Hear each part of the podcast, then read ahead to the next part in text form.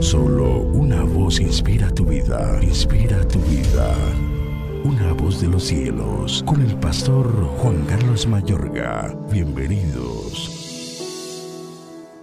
Mas yo tengo mayor testimonio que el de Juan, porque las obras que el Padre me dio para que cumpliese, las mismas obras que yo hago, dan testimonio de mí que el Padre me ha enviado.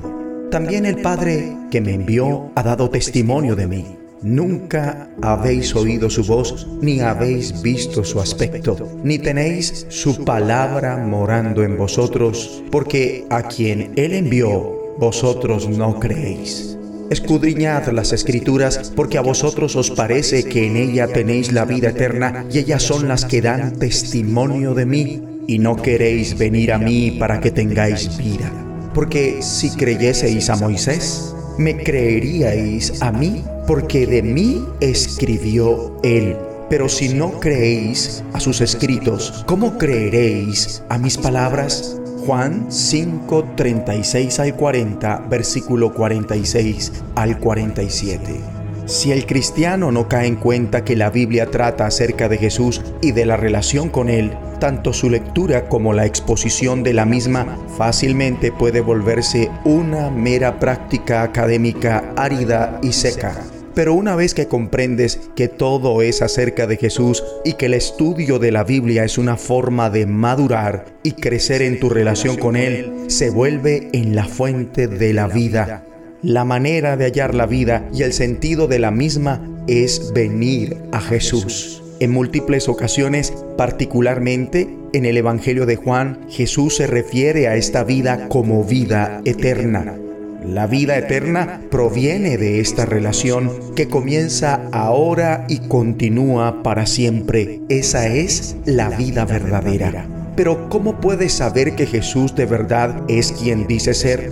Del mismo modo que en un tribunal de justicia, Jesús llama a cuatro testigos como prueba de cargo en su caso. El primer testigo convocado por Jesús es otra persona, más exactamente Juan el Bautista. Juan vino como testigo para dar testimonio. Hoy por hoy hay más gente que nunca, más de dos mil millones señalando a Jesús como testigos. El segundo testigo convocado por Jesús es la obra de su propia vida. Este testimonio tiene más peso que el primero, pues Él dice, es la misma tarea que el Padre me ha encomendado que lleve a cabo. Esta tarea culmina con la resurrección del Cristo crucificado que grita en la cruz, todo se ha cumplido. El tercer testigo convocado por Jesús es el testigo del Padre. Amable oyente, igualmente puedes experimentar hoy el testimonio del Padre mediante su Espíritu en tu corazón. Y el cuarto testigo convocado por Jesús son las Escrituras. De tapa a tapa la Biblia trata acerca de Jesús y comenzar una relación con Él.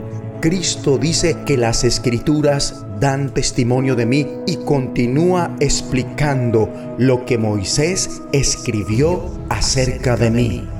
Es factible estudiar y someterse a la exposición de las sagradas escrituras, pero no comprender su punto central, no llegar a la médula, el nervio de las mismas. Jesús les indica a los líderes religiosos, ustedes estudian con diligencia las escrituras porque piensan que en ellas hallan la vida eterna y son ellas las que dan testimonio en mi favor. Sin embargo, ustedes no quieren venir a mí para tener esa vida. Aún así, con todas las pruebas acerca de Él, llegar a Jesús es, en última instancia, un acto de voluntad. Y algunos, indica Cristo, no quieren venir a mí para tener esa vida. Pero mi amigo y amiga, ¿por qué alguien se negaría? Como primera medida, cantidad de personas no están dispuestas a poner a Dios primero en sus vidas, mientras que otros están más inquietos por el qué dirán, lo que los demás piensan y creen que por lo que Dios piensa. Algunos sencillamente se niegan a creer a pesar de las pruebas. Dice Cristo, si en verdad le creyeran a Moisés, me creerían a mí porque Él escribió acerca de mí. Mis amigos, Jesús toca el pecado fundamental por el que la humanidad busca constantemente el honor, la gloria y la admiración de los demás y con ello infortunadamente se está buscando la propia gloria. Amigo y amiga, no te inquietes por lo que piensan los demás, lo que importa es que piensa Dios. Haya a Jesús hoy nuevamente y disfruta de la vida abundante, completa, espaciosa, sincera, que tiene verdadera satisfacción y propósito. Ora conmigo. Dios Padre, hoy vengo a ti mediante mi Señor Jesús, la fuente de la vida.